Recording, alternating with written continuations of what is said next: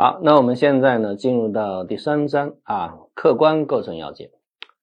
那我们现在就正式进入到犯罪构成啊的讨论。我们说的构成犯罪构成有三个阶梯：构成要件的该当性、违法性和有责性。那在构成要件的该当性呢，我们要讨论客观构成要件和主观构成要件。那首先，我们先来看客观构成要件。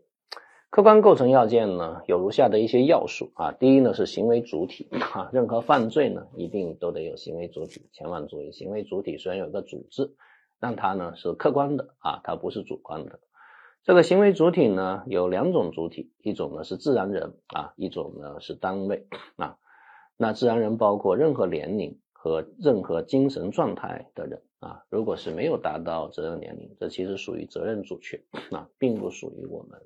构成要件中所讨论的问题，那在自然人这个犯罪中，那最值得考的一个问题呢，其实就是身份犯啊。之前我们也讲过，身份犯包括两种身份犯啊，一种是定罪身份犯，一种呢是量刑身份犯啊。定罪身份犯，那就所谓的真正身份犯，就是这个身份呢跟定罪是有关的。比如说贪污罪的主体是国家工作人员。那只有国家工作人员呢可以构成贪污罪。如果你没有国家工作人员身份啊，就不能构成贪污啊，不能构成受贿啊。当然还有一个身份呢是量刑身份啊。之前我们也说过，比如说国家机关工作人员非法拘禁啊，从重处罚。那在考试的时候，可能经常就会问啊，这个身份呢是如何判断的啊？因为在学说上呢，那肯定有两种对应的立场，一种是形式说，一种是实质说。啊，形式说呢，就只看表面啊，不看实质啊；实质说呢，可能就不看表面，他看内在的一种精神啊。最典型的例子就是村官啊，村官收钱是否构成受贿罪呢？啊，那么在这种情况下，从表面上来看，村官他不是国家工作人员，但从实质上来看呢，村官有可能代行公务，所以在这里面就要看村官他利用的是村务管理之便还是公务管理之便啊。有一年就曾经考过。说我给村官钱啊，希望呢他把村里面啊那个土地呢承包给我啊。那现在就问啊，那村官收钱，那定的是受贿罪还是非国家工作人员受贿罪？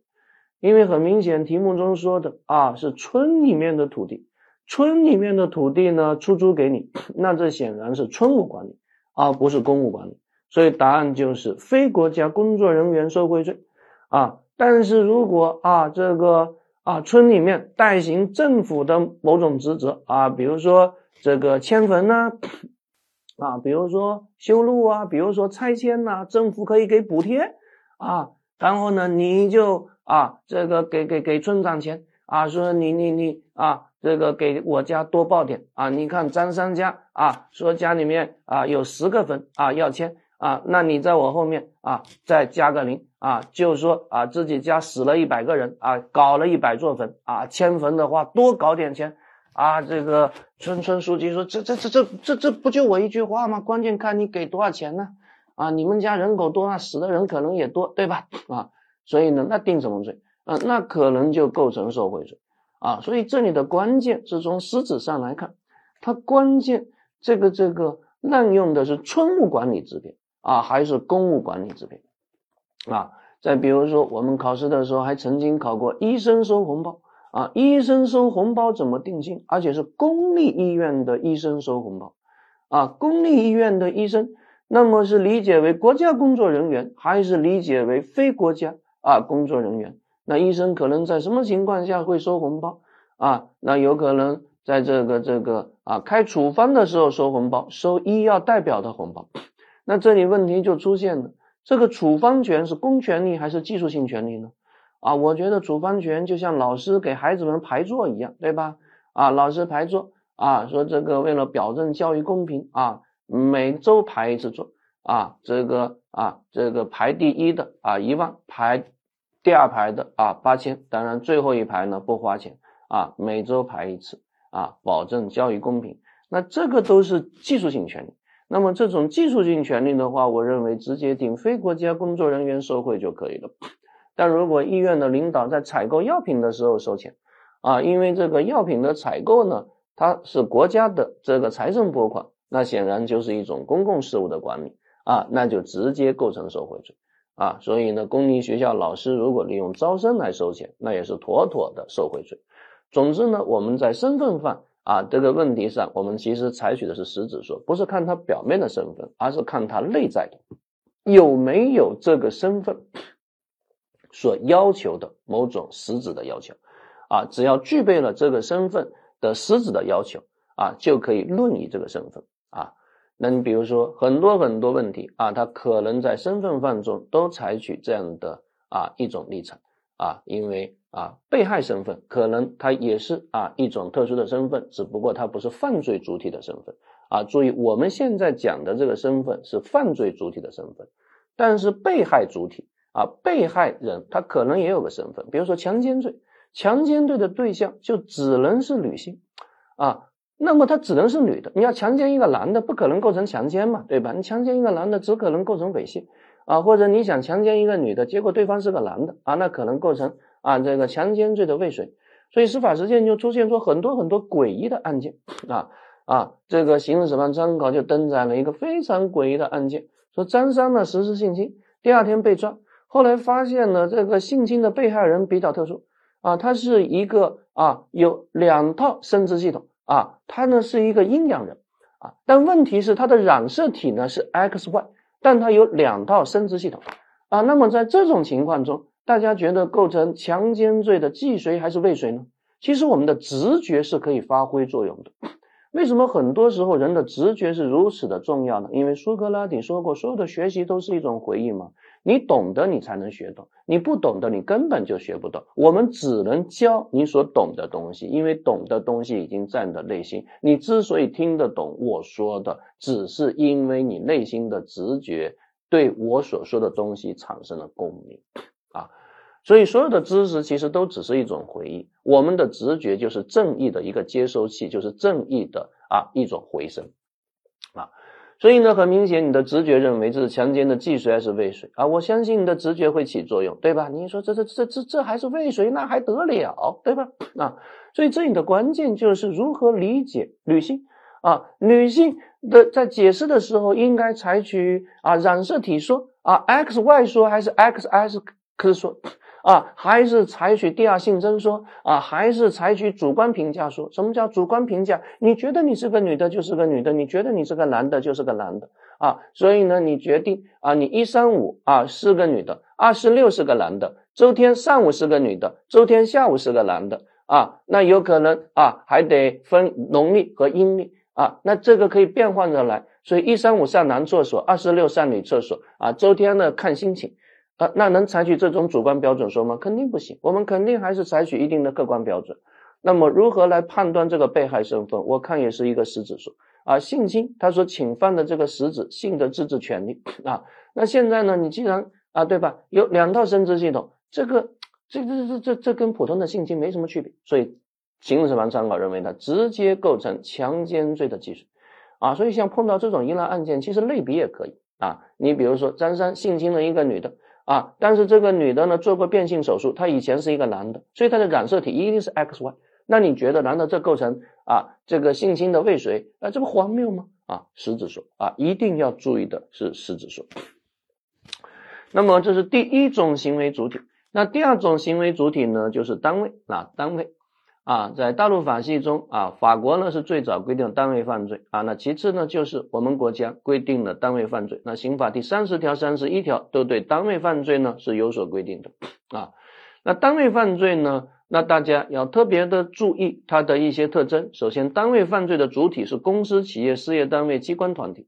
啊，那国家机关也是有可能构成单位犯罪的，公安机关也可能构成单位犯罪。我记得八十年代啊，第一例单位走私案好像就是公安机关的走私啊，所以一定要注意，国家机关也是有可能构成单位犯罪的。像单位受贿罪，那就是国家机关来收钱，那就叫单位受贿罪。那这里各位可能要注意几个小问题，一个是单位人格否定制度，因为单位犯罪啊，其实是对犯罪人的一种优惠。啊，因为单位犯罪的刑罚跟自然人犯罪的刑罚相比呢，单位犯罪刑罚会更低一点，所以在辩护的时候呢，很多律师他的一个策略是千方百计能够把自然人犯罪辩护成单位犯罪，那这个辩护可能就成功了。你比如说行贿罪，行贿罪自然人行贿最高可以判无期徒刑啊，单位行贿罪最高只能判五年有期徒刑。所以，如果你把自然人行贿啊辩解为单位行贿，那这个辩护啊就是一个非常成功的辩护。所以，这就是为什么司法解释呢？对于单位犯罪，历来采取的是限缩解释。那首先呢是单位人格否定制度啊，说个人为了进行违法犯罪活动而设立的单位啊，那么当然这个单位就不能够啊作为一个掩护了啊，你成立单位就是为了犯罪。啊，或者你成立单位的主营业务就是犯罪，那当然不能理解为单位犯罪，只能理解为自然犯罪。啊，你像网上有很多很多售假公司啊，专门的卖一些名牌包包啊，按斤卖啊，按吨卖，对吧？啊，但是别人是高仿啊，但是按吨来卖啊，按斤来卖啊，你要几斤啊？你要十斤名牌包包，好，给你发十斤名牌包包啊，这个一百块钱。啊，那么在这种情况下，你说它构成假冒注册商标的单位犯罪还是自然人犯罪呢？啊，我看就直接构成自然人犯罪好了，因为他成立单位就是为了犯罪，或者成立单位其主营业务是犯罪啊，那就理解为自然人犯罪。那第二是没有法人资格的独资合伙企业啊，或者个体工商户啊，那么这些呢，他没有法人资格，所以呢，他也不能理解为单位犯罪，只能理解为自然人犯罪。但是这里面会有一个小点，请大家注意，我们刑法中说的是单位犯罪，而不是法人犯罪。那马上就可能会有同学问，那存不存在没有法人资格的单位犯罪？我告诉大家是存在的。这里面最有趣的就是单位的内设机构 是可以成立单位犯罪的。啊，有一年就考过。说总公司和母公司啊有没有可能成立共同犯罪？我们觉得是有可能，因为总公司和母公司、母子公司啊，母公司和子公司本身就是两个啊公司，但总公司和分公司有没有可能成立共同犯罪？我觉得啊也是有可能的啊，因为分公司它也是可以成立单位犯罪的，所以这个大家要特别注意，就单位的内设机构。可以独立的成立单位犯罪，啊，这其实也是为了解决很多单位年终乱发奖金的问题。不同的科室乱发奖金，啊，每个科室它没有独立的法人资格，但是这个科室乱发奖金，针对这个科室可以构成私分国有资产罪，啊，私分国有资产罪它只能由单位构成。总之，各位同学注意，单位的内设机构可以成立单位犯罪。啊，那第三单位的所有制性质是不影响单位犯罪成立。我刚才说了，国有的甚至国家机关都有可能成立单位犯罪。那我还想特别注意啊，一人公司啊，如果一人公司具有法人资格，那么根据法秩序的统一，既然它具有法人资格，自然它也是可以成立单位犯罪的。这是单位犯罪的第一个特征，在主体方面的特征。那第二个特征啊，就是单位犯罪在客观方面，它必须是为了单位的名义，啊，必须是基于单位决策机构的决策，是单位意志的体现，而不是个人意志的体现啊，所以它一定是以单位名义而去实施的啊。那单位犯罪呢，它也必须是谋取单位的利益啊，违法所得归单位所有，这就是为什么如果盗用单位名义实施犯罪。啊，违法所得啊，由实施犯罪的个人啊所私分的，那自然呢就不是单位犯罪啊。这个大家也要特别的注意啊。之后我们会讲贪污罪跟私分国有资产罪的区别，因为贪污罪只能是个人犯罪啊，私分国有资产罪是个人犯罪啊啊，私分国有资产罪是单位犯罪。那两者之间最大的区别啊，就是看这个逐利是归单位来逐利，还是归个人来逐利啊。如果是单位的一小撮啊。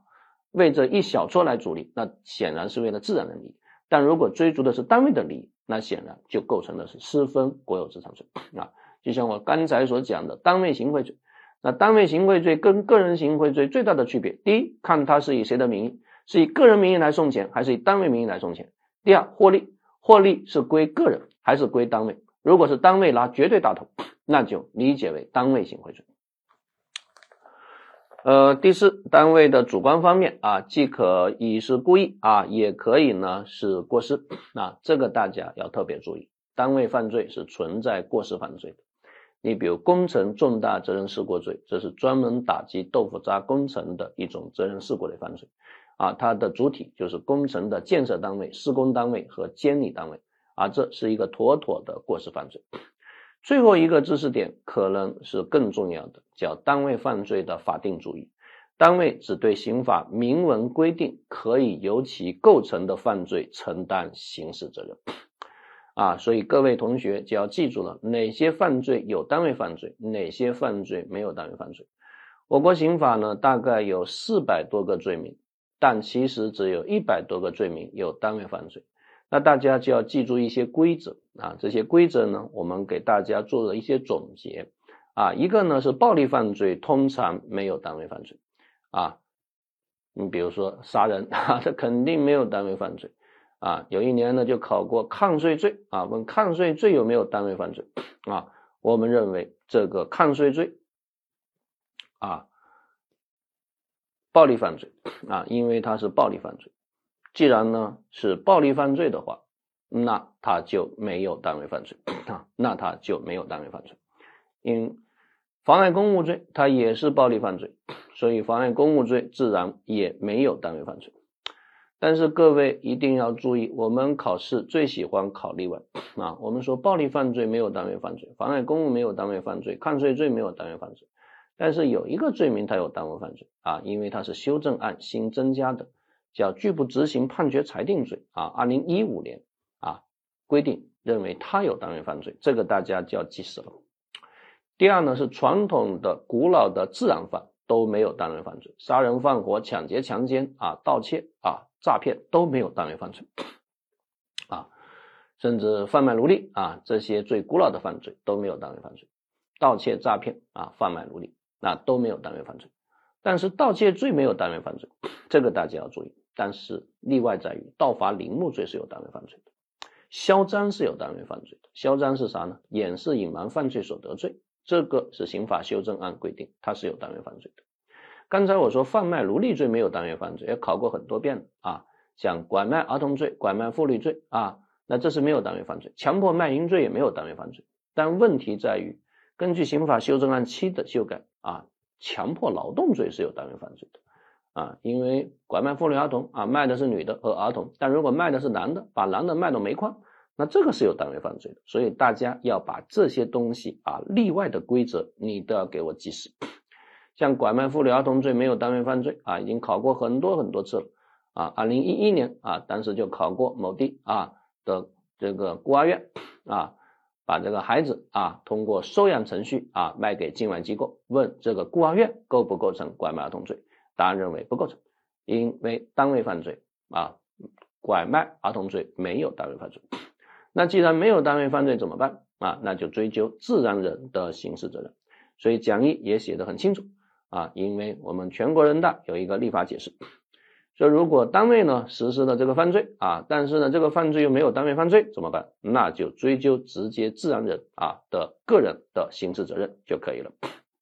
啊，单位领导集体决定杀人啊，那单位不构成故意杀人罪，那就追究领导故意杀人罪的责任就可以了。三个领导投了赞成票，三个领导构成故意杀人的共同犯罪啊，就 OK 了。啊，其他的一些规定大家也要记清楚。啊，货币犯罪都没有单位犯罪，但是走私假币罪除外，因为走私假币罪其实不属于货币犯罪啊，它属于走私犯罪啊，它属于走私犯罪啊。刚才我们说过，诈骗罪没有单位犯罪啊，但是问题在于诈骗罪是最古老的犯罪，但是现在呢又有一些新型的诈骗啊，你像合同诈骗罪有单位犯罪，金融诈骗罪有五个有单位犯罪啊，只有三个没有单位犯罪，那你这就要需要记住，很遗憾，有些东西还是需要记的。啊，金融诈骗罪八个金融诈骗罪有三个没有单位犯罪啊，贷款诈骗罪、信用卡诈骗罪、有价证券诈骗罪这三个没有单位犯罪啊，其他的啊这个这个五个都有单位犯罪，同时合同诈骗罪也有单位犯罪，但二百六十六条的普通诈骗罪没有单位犯罪。注意，我们中国总共 有九个诈骗罪啊，因啊还不是九个，我们总共有十个诈骗罪，因为中国的骗子实在是太多了啊，所以需要那么多的诈骗罪。一个是二百六十六条的诈骗罪。啊，这是最普通的诈骗罪，这个是没有单位犯罪啊。一个呢是这个这个二百二十四条的合同诈骗罪啊，合同诈骗罪那它是有单位犯罪的啊。还有一百九十二条到一百九十八条的八个金融诈骗罪啊，这八个金融诈骗罪中有三个没有单位犯罪，一个是贷款诈骗，一个是信用卡诈骗，一个是有价证券诈骗。好，单位犯罪的分类啊，单位犯罪呢可以分为两类，一呢是纯正的单位犯罪和不纯正的单位犯罪。